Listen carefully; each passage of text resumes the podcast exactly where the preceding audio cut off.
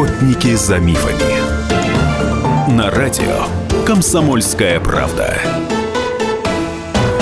Приветствую всех, кто слушает радио «Комсомольская правда». В студии Анна Добрюха. Это программа «Охотники за мифами». И сегодня мы будем говорить о том, какие тайны и загадки таят наши гены. Что удалось выяснить науке, как это может быть использовано в медицине, вообще в целом для того, чтобы улучшить э, нашу текущую жизнь, что может передаться по наследству, какие есть мифы и в чем заключается правда. А все эти волнующие вопросы мы будем выяснять э, с одним из ведущих экспертов. Это исследователь, генетик, руководитель медико-генетического центра «Генотек» Валерий Ильинский. Валерий, здравствуйте. Добрый день.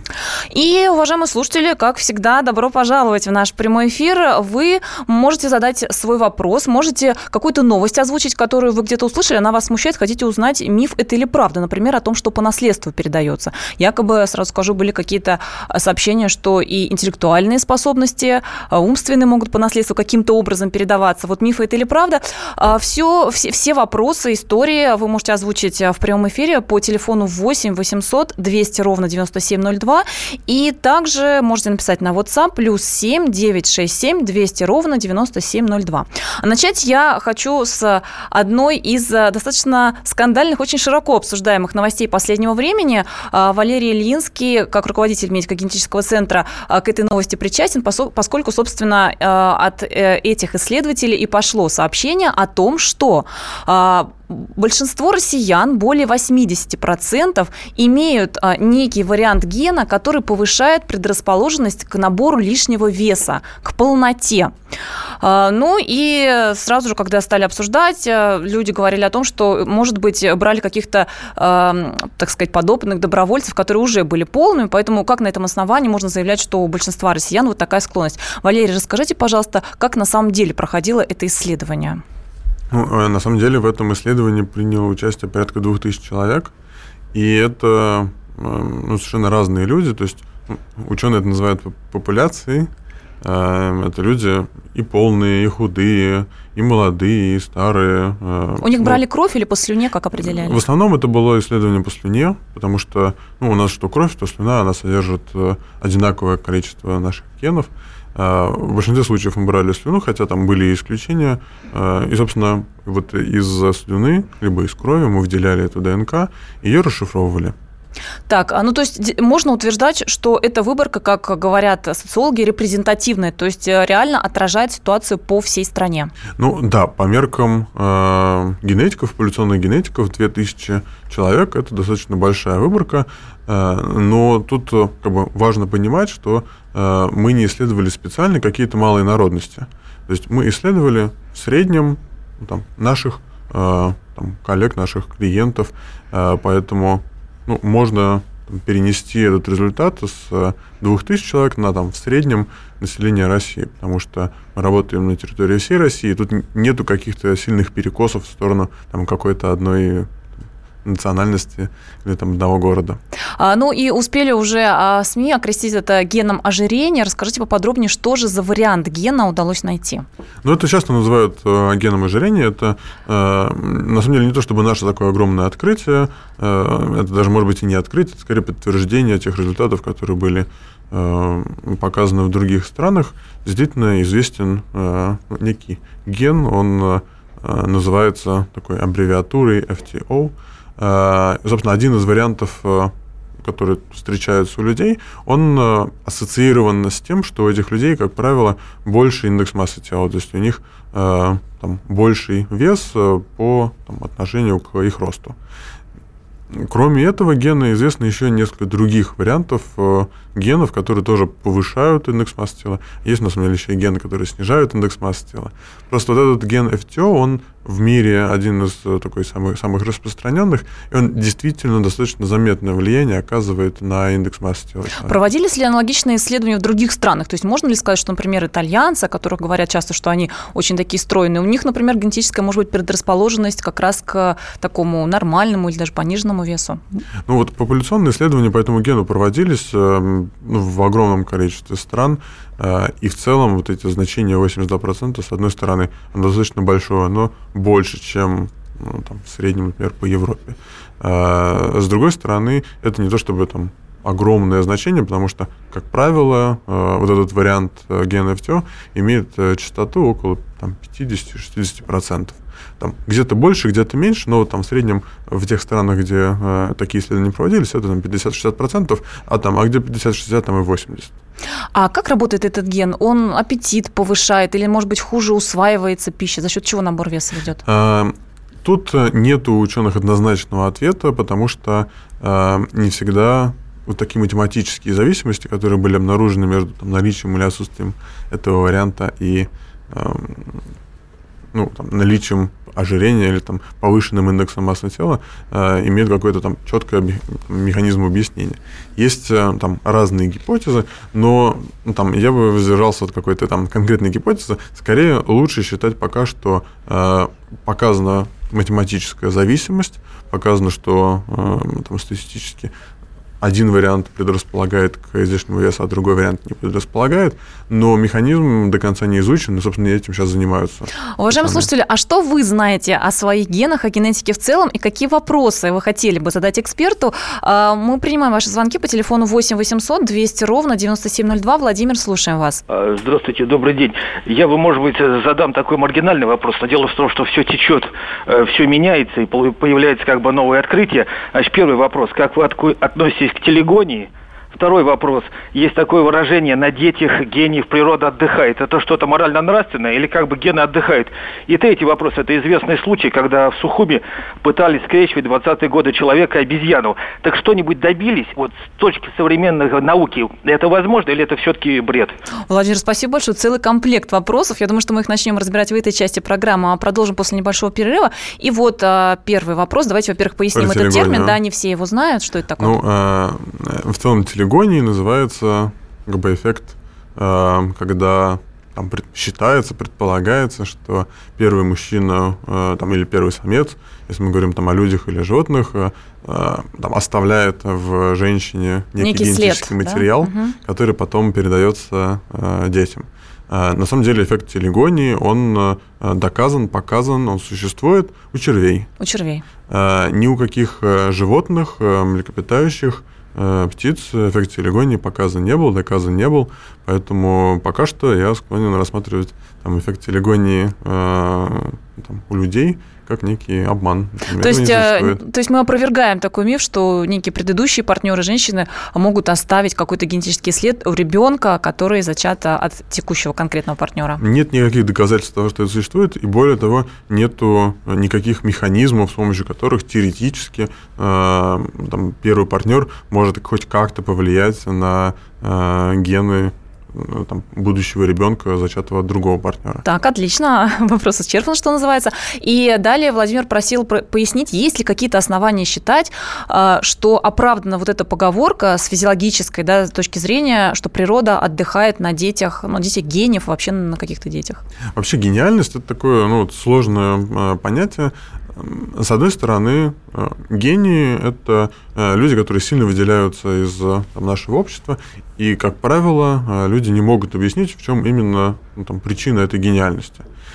Есть в некоторых случаях предположение, что за гениальность отвечают гены. Если мы говорим о гениальности, например, в области спорта, то есть там, ну, гениальный спортсмен, то тут э, спортивная генетика может дать э, там, достаточно четкий ответ, почему там, один человек успешен в спорте, другой не успешен в спорте. Вот на этом мы ненадолго прервемся, а продолжим после а, а, небольшого перерыва. Мы говорим о генах, об их тайнах и загадках, что передается по наследству, что известно на сегодня науке, какие мифы существуют, опровергаем их вместе с экспертом, генетиком, исследователем Валерием Ильинским. Не переключайтесь, продолжим после небольшого перерыва.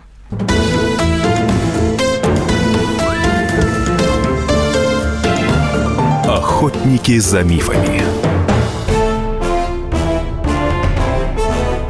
Товарищи солдаты и офицеры российской армии. Полковник Баронец разрешает обратиться. Звоните и задавайте накопившиеся вопросы. Угроза НАТО, жилье для военнослужащих и перевооружение России – Обо всем этом Виктор Баранец знает лучше других. Программу «Военный ревю» слушайте по будням с 5 вечера по московскому времени.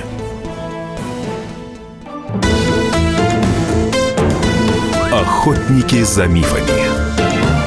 на радио «Комсомольская правда».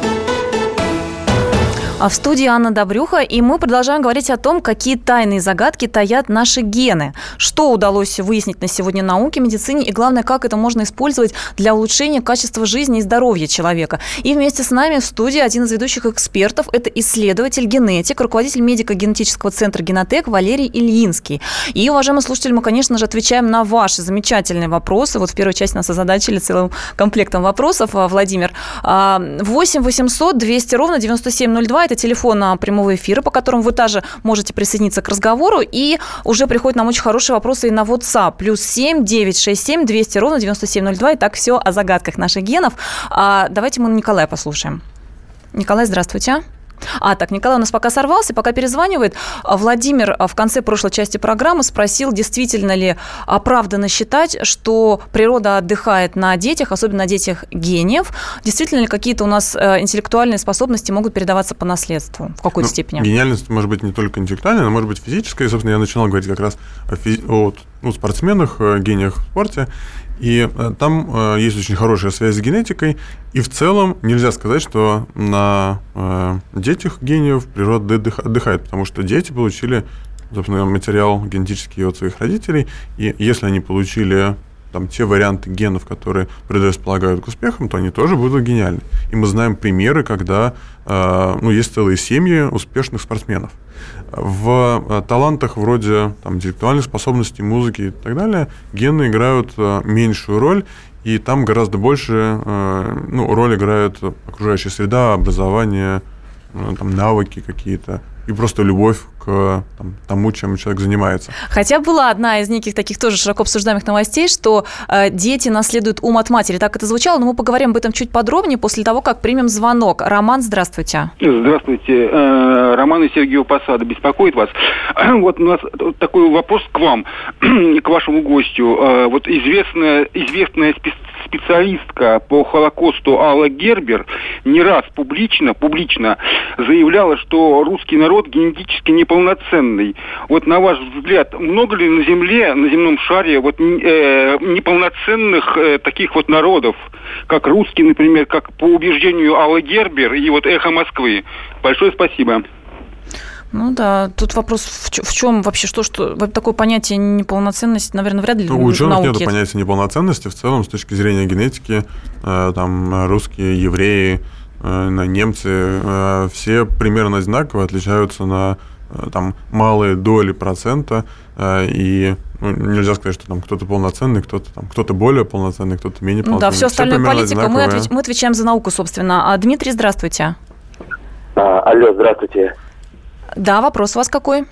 Вот, э, вот такой вопрос. Вот ген страха существует ли? Что, например, вот дети заикаются, да, а, допустим, вот у родителей это, ну, может быть, нету, или, например, у родителей есть заикание, скажем так, а у детей нету, ну, такие моменты. И я про телегоне, вот еще вот есть такой Петр Горяев, вот известный ученый, не знаю, вот знают ли гость студии, вот, вот слышали, вот, вот, вот, вот он про телегонию говорил, но, но вот про телегонию там еще такой момент, что, что э, это, она распространяется и как бы если, ну, ну как бы эффект первой самки, да, то, то есть на, и на мужской пол, да, что вот как бы, что, что, что не только на, грубо говоря, на женщины, но и на мужчин.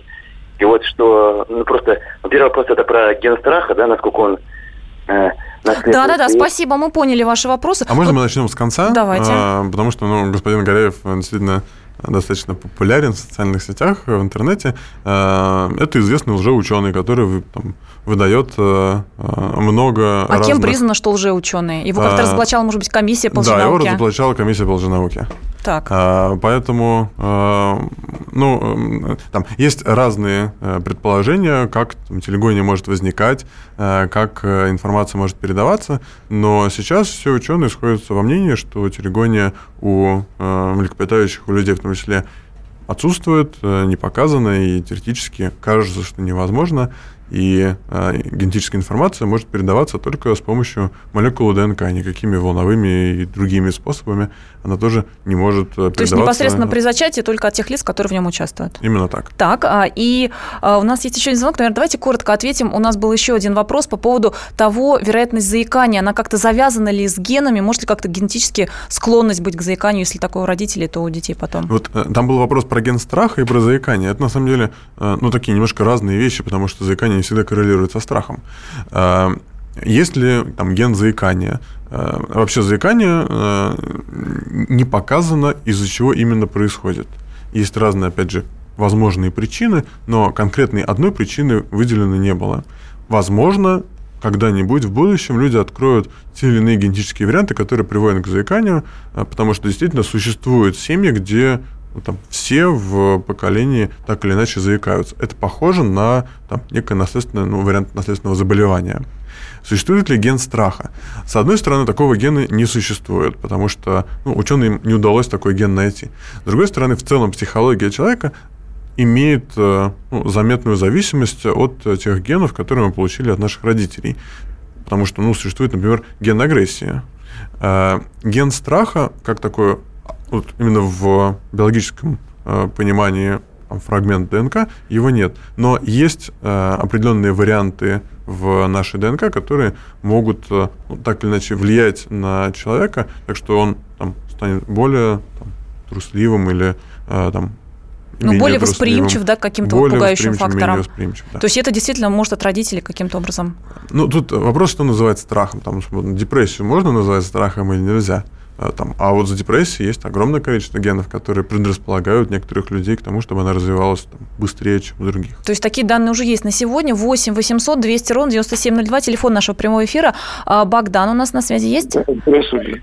Богдан, вот слушаем вас. Вопрос, да, да, я вот хотел вопрос задать. Были же в Англии проведены эксперименты по поводу телегонии, когда зебру ну, скрещали с жеребцом. И потом уже на втором у них ну, получился вот у зебры получился ну, как бы жеребенок, ну, как бы похож на зебру. У, у ребенка... Уже ребенка. А, то есть... Э, давайте да, я жереб... отвечу не впрямую на этот вопрос, а Э, там, э, цитируя моего научного руководителя, он мне говорил, что если э, сделать эксперимент, и в результате этого эксперимента мы что-то получим, то это чудо. А вот если мы это повторили много раз, и действительно у нас каждый раз получается одно и то же, то тогда вот это действительно научный эксперимент, и мы действительно открыли что-то. Вот там это чудо, недоказанное причем, потому что, ну, по-хорошему, такие открытия, если это были реальные открытия, они должны быть задокументированы опубликованы опубликованы в научной печати, а не в там, популярных изданиях. А тут и подтверждений в целом этого нет.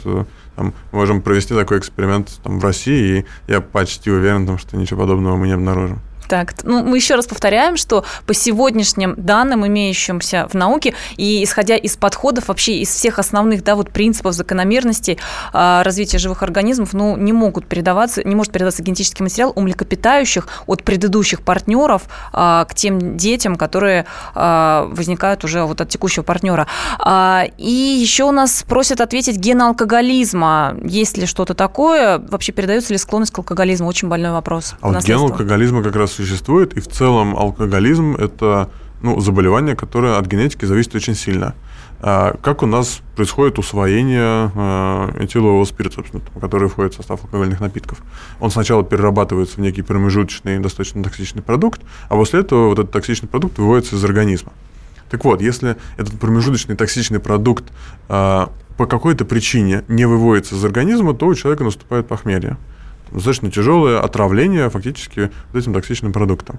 Вот, этот, вот это выведение э, промежуточного токсичного продукта из организма ну, зависит от определенного гена, мутация в котором выключает его работу. И таким образом человек э, там, выпивает небольшое количество алкоголя и начинает испытывать отравление. Вот такой человек никогда не станет алкоголиком. Зато люди, у которых все хорошо, они потенциально могут пить достаточно много, и таким образом проявляется склонность к алкоголизму. К алкоголизму она повышена. Вот такие тайные загадки таят а, в себе наши гены. Мы продолжим говорить о том, что могут рассказать наши гены вместе с генетиком Валерием Илинским после выпуска новостей.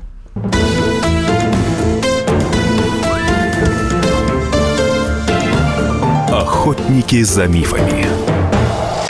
Рецепт приготовления лучшего утреннего шоу от Михаила Антонова. Это очень просто. Берем главные темы из интернета, добавляем щепотку экспертов, затем обжариваем главную тему, желательно с двух сторон. Периодически приправляем все это мнениями слушателей, иронию и сарказм добавляем по вкусу. Наслаждайтесь. Утреннее информационное шоу «Главное вовремя» с Михаилом Антоновым. Каждое утро до 11 часов на радио «Комсомольская правда». Охотники за мифами. На радио «Комсомольская правда». Приветствую всех, кто к нам присоединился и продолжает слушать радио «Комсомольская правда». Это программа «Охотники за мифами» в студии Анна Добрюха. И увлекательнейшую тему мы обсуждаем сегодня. Какие тайные загадки таят наши гены? Что они могут рассказать о человеке? Что удалось выяснить в медицине, науке? И как это может, главное, помочь э, улучшить качество нашей с вами жизни, наше здоровье? Все эти вопросы мы разбираем с одним из ведущих экспертов. Это исследователь, генетик, руководитель медико-генетического центра «Генотек» Валерий Ильинский. И очень интересные вопросы нам присылают и по телефону передают наши уважаемые слушатели. А мы приглашаем и вас присоединиться к разговору 8 800 200 ровно 9702. И также на WhatsApp приходят совершенно отличные сообщения. А, плюс 7 967 200 ровно 9702. А в конце предыдущей части программы мы поговорили о том, что алкоголизм в значительной степени может определяться наследственностью. Объяснил, почему, Валерий. Вы это, кстати, можете, если что, прослушать еще раз у нас на сайте комсомольского «Комсомольской правды». Там а, есть архив программы «Охотники за мифами». И вот нам прислали вопрос. Моему пасынку 16 лет, лентяй, учиться не хочет, сильно изнежен, очень похож на родного отца. Но отец еще и сильно пьет. Ждать ли в будущем проблем с алкоголем у пасынка? Можно ли это как-то определить? Ну и, соответственно, какие-то меры принимать? Ну, поскольку алкоголизм зависит и от генетических факторов тоже, кроме генетики, есть еще, естественно, фактор окружающей среды, то там, определить некую предрасположенность к алкоголизму можно, сдав генетический тест. Генетический тест покажет, там, повышена она там, вероятность э, алкоголизма или понижена. С одной стороны. С другой стороны, можно влиять на эту вероятность и факторами внешней среды. Э, если человек попадает в там, среду, где там, осуждают алкоголизм, то там вряд ли он станет алкоголиком. На самом деле, частота вот таких вот людей, склонных к алкоголизму, она достаточно большая. Большинство людей э, нормально переваривает, нормально усваивает алкоголь, и таким образом они могут пить много-много, постепенно уходя в запой, превращаясь в алкоголиков. Я вот, э, например, такой человек, у меня там все хорошо с генами метаболизма этанола, и потенциально, если я бы вдруг родился бы в семье, где там поощряли, например, э, алкогольные напитки, то там у меня были все шансы стать алкоголиком. Ну, то есть мы подчеркиваем, что э, ребенок алкоголиков а, ни в коем случае не, нельзя говорить, что ему на роду написано, что однозначно он станет алкоголиком. Даже если генетически э, предрасположенность определенная передалась, то это все э, э, ну, практически на 100%, наверное, корректируется образом жизни. Ну, не на 100%, там генетика имеет вклад там, ну, около 50%, но нужно понимать, что вот эти варианты, э, которые предрасполагают к алкоголизму, это основные варианты, наиболее частые варианты. И как раз реже встречаются варианты, не предрасполагающие к алкоголизму. Ну да, ну большинство из нас же все-таки держится, так что э, мы желаем э, и нашим слушателям, тем, кто задавал такие вопросы, тоже принять меры и держаться. У моего дедушки э, была болезнь Паркинсона, напомню, что это тяжелейшее нейродегенеративное заболевание. Кому бояться этого недуга, мне или моему отцу? Вообще вот какая, как наследственная предрасположенность в плане болезни Паркинсона передается и вот через какое количество поколений есть ли данные? К нейродегенеративным заболеваниям, болезням Паркинсона, болезням Альцгеймера в первую очередь, есть очень сильная генетическая предрасположенность, есть несколько генов, которые э, ну, там, очень сильно повышают вероятность развития этих заболеваний, э, причем роль этих генов на самом деле больше, чем роль факторов внешней среды. Передастся ли тот или иной вариант генов э, там, через поколение, однозначно сказать нельзя, потому что э, там, каждый из нас передает своему ребенку только половину э, из там, тех вариантов, которые у нас есть. Э, опять же, ответ простой. Если вы хотите узнать вероятность э, болезни Паркинсона у вас, то это генетический тест – вам поможет э, сделать. Ну вот э, человек приходит, э, делает генетический тест, напомню, что он совершенно безболезненно, да, по слюне определяется Да, все. как правило, генетический тест делается да, по слюне. ему показывает, что у него как раз предрасположенность к болезни Паркинсона. И что советует? Человек в ужасе, в шоке, что делать дальше? Есть для болезни Паркинсона медикаментозные э, способы ну, какой-то профилактики. Ну, хотелось бы, да, не допустить, конечно. К сожалению, для нейродегенеративных заболеваний не существует абсолютной профилактики. Нельзя там полностью исключить вероятность, э, что Паркинсона, что Альцгеймера. Но как-то отложить э, начало э, этого заболевания, там, снизить э, его силу, э, как, как правило, удается. Важно просто это начать делать заранее, а не в тот момент, когда вот уже заболевание началось и процветает. А В ряде публикаций встречается совет а, употреблять а, регулярно кофе, что вот якобы доказан его эффект в плане профилактики болезни Альцгеймера. Ну, в ряде, в ряде публикаций показано, что и курение снижает вероятность болезни Альцгеймера. Ну, не само курение, наверное, никотиновая кислота ну, ника- ну, да, никотин как... э, как, как, как Ее, ее можно и в препаратах же, наверное, да, не обязательно все смолы вредные, ядовитые. Нет, ну почему? Было исследование, на самом деле, среди там, курящих и некурящих, э, там, у кого э, там чаще э, проявляется болезнь Альцгеймера. Э, Достаточно спорное исследование, потому что в целом курящие люди живут э, там, меньше, чем некурящие, а болезнь Альцгеймера – это болезнь зрелого возраста, Конечно. соответственно, курящие могут не доживать до болезни э, м, прошу прощения, болезнь Паркинсона. Поэтому курящие могут не доживать до болезни Паркинсона. Э, Но э, есть медикаментозные именно меры, то есть некоторые лекарства, некоторая терапия, которую там может э, помочь э, выбрать врач, э, которая там, потенциально там, как-то повлияет э, в сторону снижения риска. Уважаемые слушатели, напоминаю, что о тайнах и загадках наших генов, что они могут о нас рассказать, мы говорим сегодня вместе с исследователем, генетиком, руководителем медико-генетического центра «Генотек» Валерием Ильинским. И вы также можете присоединиться к нашему разговору, а, задать э, свои вопросы, может быть, какие-то истории, новости вы где-то слышали, хотите убедиться, правда это или нет. 8 800 200 ровно 9702. И на WhatsApp вот нам такой совершенно прекрасный пришел вопрос, а, плюс 7 967 200 ровно 9702. А, правда, что генетика опровергает теорию Дарвина, доказывая невозможность возникновения разных типов живых существ друг от друга, спрашивает Дмитрий из Москвы. А, Генетика всячески поддерживает теорию Дарвина. На самом деле теория Дарвина, она э, там очень хорошо и очень явно объясняется генетикой. Собственно, в чем заключается теория Дарвина? Она заключается в том, что существует некоторый естественный отбор, который э, из популяции, где присутствуют разные варианты каких-то признаков, отбирают э, там те варианты признака, которые лучше всего соответствуют условиям окружающей среды. Собственно, откуда берется вот это вот разнообразие признаков? Оно как раз берется из генетики. Э, В популяции существуют разные варианты э, генов, которые там по-разному влияют на разные признаки. Почему они есть в популяции? Потому что ну, происходят случайные мутации. Там, у кого-то какой-то э, ген случайно был выключен от мутации. И вот у него там какой-то признак появился. Если он окажется полезным, то этот признак закрепится, такой организм оставит после себя больше потомства, чем другие. Если этот признак негативный, какое-то заболевание, например, то останется меньше э, потомства, и этот признак уйдет. Ну и, кстати говоря, еще есть такой аргумент э, о том, что все организмы живые происходили друг от друга, что есть общий предок, говорит, например, то, что у нас очень много общих генов не только с какими-то, например, там животными, с обезьянами, но и с растениями. Говорят там, что чуть ли не у человека и банана, да, по-моему, 50%, 50% общих генов. да. И это не такой шутка. забавный факт. Это правда. Так, Александр, здравствуйте, слушаем вас. Здравствуйте. У меня вопрос э, по а, психическим заболеваниям и душевно больным. Это тоже генетические заболевания или как? Да, спасибо за вопрос. Это очень хороший вопрос. Э, э, Ну, там в первую очередь мы говорим о шизофрении. Э, Шизофрения очень сильно зависит от генетики.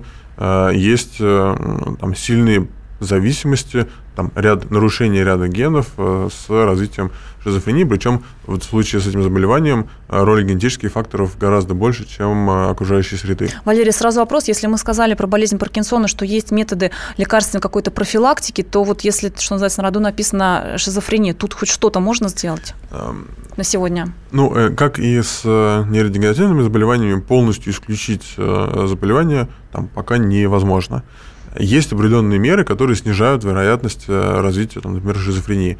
Э, И на самом деле, ну, там, банальный какой-то скрининг э, там, людей, у которых повышен риск развития шизофрении, он будет уже очень полезен, потому что если ну, мы выявим это заболевание, причем выявим его в той стадии, когда там, какой-то терапии оно поддается, это будет гораздо лучше, чем если мы уже будем констатировать, что у человека шизофрения и и все. Угу. Какие-то еще распространенные психические заболевания? Тут, на самом деле, вот с психическими заболеваниями еще, ну, там, просто уходя немножко в сторону, э, очень сильная и связь эффективности лекарственных препаратов э, при ну, профилактике или при лечении психических заболеваний показана с генетикой.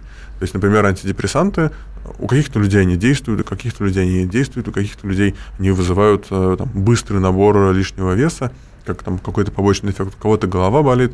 А, вот все эти побочные эффекты, эффективность или неэффективность антидепрессантов, она определяется генетическим тестом на самом деле. И ну, на, Зап там, на Западе, в западных странах очень часто применяются генетические тесты просто для подбора э, терапии, просто для подбора правильных антидепрессантов. Например, э, так, чтобы, с одной стороны, не действовали хорошо, а с другой стороны, никаких неудобств не причиняли. Ну, то есть человек делает генетический тест, исходя из этого, ему выбирают самый эффективный для него препарат, например, для лечения депрессии. Ну, самый эффективный и безопасный. Безопасный. Угу. А, и еще один очень хороший вопрос нам пришел на WhatsApp, плюс 7 967 200 ровно 9702. Мы напомним, что завтра, 4 февраля, во всем мире отмечается а, Международный день борьбы против рака. И вот такой вопрос. Моя, моя бабушка, дед со стороны отца и сам отец а, умерли от онкологических, заболеваний. Высока ли вероятность появления рака? И у слушателя спрашивает э, Денис, 37 лет. Вообще, ну, это зависит ли, наверное, от вида да, онкозаболевания, потому что некоторые говорят, больше вероятность по наследству получить, некоторые меньше. Как вообще генетика эти вопросы решает? В целом, семейные случаи онкологических заболеваний известны практически во всех видах э, рака, там, за исключением там, тех видов рака, которые вызываются вирусами, там, вроде рака шейки матки. Вот все остальные, э, там, многие другие виды рака э, имеют семейные случаи, и в том случае, если у вас в семье есть там, какие-то ну, случаи онкологических заболеваний, вероятность того, что онкологическое заболевание будет у вас, такое же или какое-то другое, она очень высокая. Ответить на вопрос, там, какова вероятность, там, опять же, мы возвращаемся к генетике, генетический тест позволит. А, при этом а, не факт, что у вас будет ровно там, предрасположенность к тому же самому виду рака, что и там а, был у вашего родственника часто одни и те же гены отвечают за развитие разных э, онкологических заболеваний. Ну и мы продолжим говорить о том, за что отвечают и что могут рассказать о человеке, э, его гены, какие тайны загадки. Они таят вместе с нами генетик, исследователь э, Валерий Ильинский. Уважаемые слушатели, мы ждем ваши вопросы в последней части нашей программы по телефону 8 800 200 ровно 9702, WhatsApp плюс 7 967 200 ровно 9702. Не переключайтесь.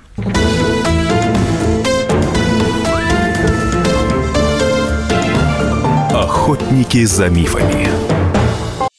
Каждую субботу с 16 до 17 часов на радиостанции «Комсомольская правда» я, Леонид Альшанский, почетный адвокат России, веду передачу «Народный адвокат» и отвечаю на ваши вопросы по проблемам административного права, ГАИ, таможенник, пограничник, гражданского права, дачной амнистии, земельных отношений, обманы страховых компаний. Обо всем этом вы услышите в наших передачах каждую субботу с 16 до 17 часов. Охотники за мифами. На радио Комсомольская правда.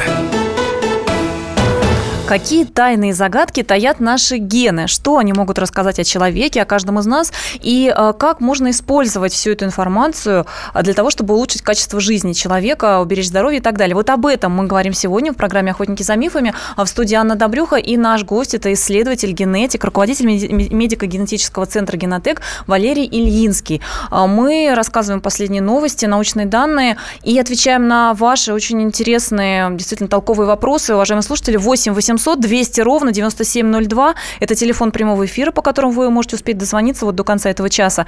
И по WhatsApp вы можете написать плюс 7 967 200 ровно 9702. В конце э, прошлой части программы мы говорили о том, что, к сожалению, онкологические заболевания э, во многом есть наследственная э, склонность, предрасположенность. Э, но, тем не менее, Валерий, если вдруг оказалось, что человеку сделали в том числе генетический тест, у него э, передались ему по наследству что те гены, которые связаны а, с онкологическими заболеваниями. Вот в такой ситуации, опять же, мы можем успокоить, что это не сто процентов, что человек заболеет. И есть на сегодня все-таки масса вариантов, как а, предотвратить это заболевание. А, ну, с одной стороны, мы можем успокоить, что далеко не факт, что то или иное онкологическое заболевание разовьется, даже в случае с там, наследственными формами рака молочной железы, где там, предрасположенность, вероятность того, что этот вид рака разовьется в течение жизни человека, там, может достигать 80%. Остается 20% того, что это заболевание не разовьется. И ну, там есть люди, которые действительно имеют там, те или иные мутации, которые, по мнению врачей, должны там, обеспечить им практически гарантированно рак, но там этот рак у них почему-то не развивается. Это вопрос скорее случайностей. А, если мы обнаруживаем, что у кого-то есть какая-то предрасположенность к а, там, той или иному, а, к той или иной опухоли, на самом деле это нам не очень страшно. Все мы предрасположены там, к той или иной опухоли. Вопрос там, кто какой. Если мы знаем, к чему мы предрасположены, то мы можем своевременно проходить скрининг как правило, не производится какая-то профилактика, потому что онкологические заболевания, их тяжело профилактировать. В России нет традиции мастектомии, то есть удаления молочной железы для профилактики рака молочной железы. В России есть там, традиции скрининга, когда мы выявляем онкологическое заболевание на ранней стадии, когда оно в целом очень хорошо лечится. Там тот же самый рак молочной железы на первой стадии лечится с там, успехом 95%. Это там гораздо лучше, чем там, 50% на третьей стадии. Конечно, онкологи постоянно подчеркивают, что если своевременно проходить обследование, те же диспансеризации и другие виды обследований, то э, и удастся обнаружить на ранней стадии, то очень высоки шансы на излечение в большинстве случаев. И сразу скажу, что завтра на сайте «Комсомольской правды» kp.ru в разделе «Здоровье» у нас будет очень большой материал а, обо всех самых последних, самых важных прорывах в лечении онкологических заболеваний, самые последние достоверные научные данные, что нужно делать, чтобы избежать заболевания раком. Завтра а, на сайте «Комсомолки» в разделе «Здоровье». А мы продолжаем принимать звонки. Михаил, здравствуйте. Э, здравствуйте. У меня вопрос вот к генетику. Э, скажите, пожалуйста, вот вам не кажется, что врачи ухудшают генофонд человечества? А, каким образом? То есть э, более современные методы лечения, все более современные методы лечения приходят к тому, что выживают те люди, которые должны были бы умереть. И они передают свои гены потомству. Таким образом, получается, что генофонд человечества постоянно ухудшается. Ну, это там какой тяжелый этический вопрос. Э, да, э, совершенно верно. Наша, С биологической точки зрения, Наша медицина так, да? Э, приводит к тому, что количество генетических заболеваний, количество заболеваний, где есть генетическая природа, оно увеличивается. И в целом в нашей популяции там, частота тех или иных там, патогенных мутаций Э, она увеличивается с развитием медицины. Там, почему? Ну, вот, там, ровно потому, как объяснил слушатель, э, те люди, которые раньше умирали, э, они сейчас за счет медицины ну, вылечиваются, или, по крайней мере, полноценно живут и оставляют после себя потомство, передавая своему потомству э, вот эти вот э, там, патогенные варианты, которые приводят к заболеваниям уже у их детей. Э, там, к сожалению, это этический вопрос, что важнее жизнь конкретного одного человека или там, здоровье генофонда, здоровье нации. Ну и а, некоторые задают вопрос, не придет ли это к тому, что в конце концов человечество возьмет и вымрет от того, что настолько уж ухудшится его а, геном, да, есть такой риск? Ну, риск того, что вот совсем человечество вымрет э, за счет того, что там геном почему-то будет ухудшаться, скорее нет. Э, другое дело, что там постоянно медицина э, там, так или иначе борется с там, разными э, возрастными процессами. Там, почему раньше, например, не было там, болезни Паркинсона и болезни Альцгеймера? А действительно, там, частота болезни Паркинсона и болезни Альцгеймера очень сильно выросла там, за последние сто лет. Да просто потому, что люди до нее не доживали. Э, люди умирали раньше, а вот там те предрасположенности к болезни Паркинсона и Альцгеймера, они просто не реализовывались. Сейчас люди начали доживать до болезни Паркинсона и болезни Альцгеймера, начали умирать от этого, и медицина пытается с этим как-то бороться, чтобы вот, позволить людям э, с таким заболеванием жить. Э, в целом, вот борьба с болезнью Паркинсоном и Альцгеймером, она не так сильно влияет на наш генофонд, потому что, как правило, это заболевание не влияет на репродуктивную функцию.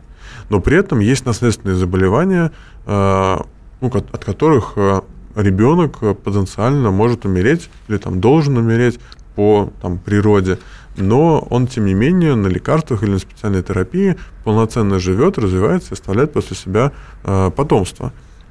Известны случаи достаточно много, когда люди с наследственными заболеваниями имеют детей, эти дети тоже больны теми же самыми наследственными заболеваниями, но они полноценно живут за счет достижения медицины. Тем самым в таких семьях там, количество патогенных мутаций сильно увеличено.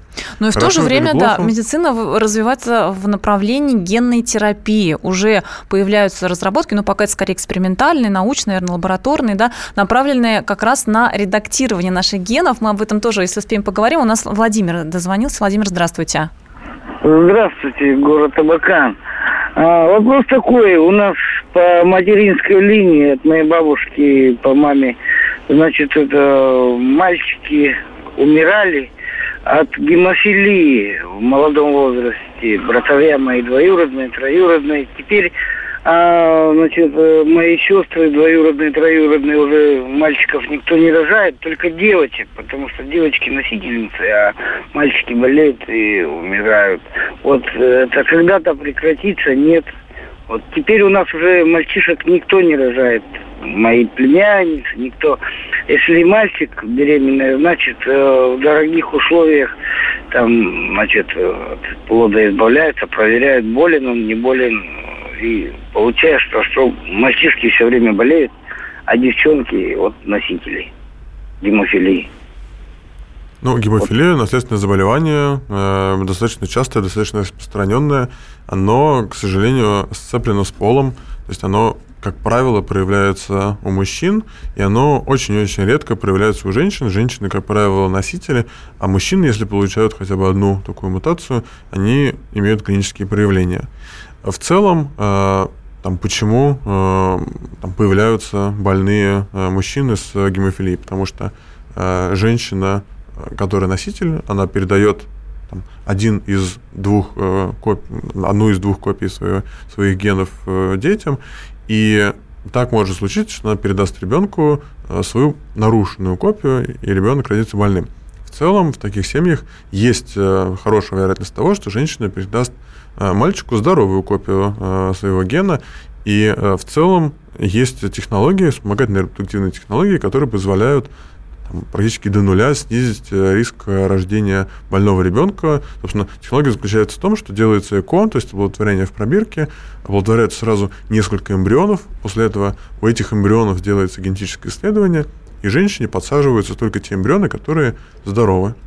Ну и мы напомним, что вот это довольно дорогостоящая операция, экстракорпоральное оплодотворение, то, что называют в народе ребенок из пробирки, она у нас входит в том числе а, в бесплатную медицинскую помощь, и можно получить от государства соответствующие а, квоты, опять же, условно так скажем. Так что обращайтесь в свои органы здравоохранения. Конечно же, это не выход, да, очевидно, прерывать беременность, узнав, что мальчик. То есть нужно предотвращать. Ну, к, сожале... к сожалению, э, такой вариант тоже есть, когда делается пренатальная диагностика, то есть диагностика плода, который э, там еще не рожден. И в случае обнаружения заболевания э, там этот плод э, абортируется. Так делают, например, с синдромом Дауна.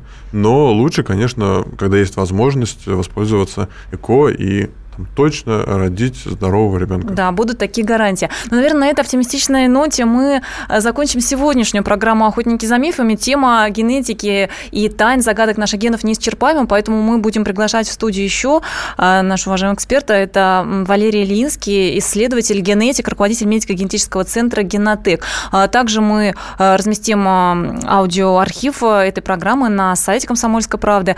В следующий раз мы с вами продолжим обсуждать все тайны, загадки и мифы в нашей программе на радио «Комсомольская правда» в следующую пятницу а, в 4 часа по Москве. А, так что а, слушайте, не переключайтесь, присылайте свои вопросы. С вами была Анна Добрюха. Мы желаем вам всем здоровья, хорошего настроения и хороших выходных.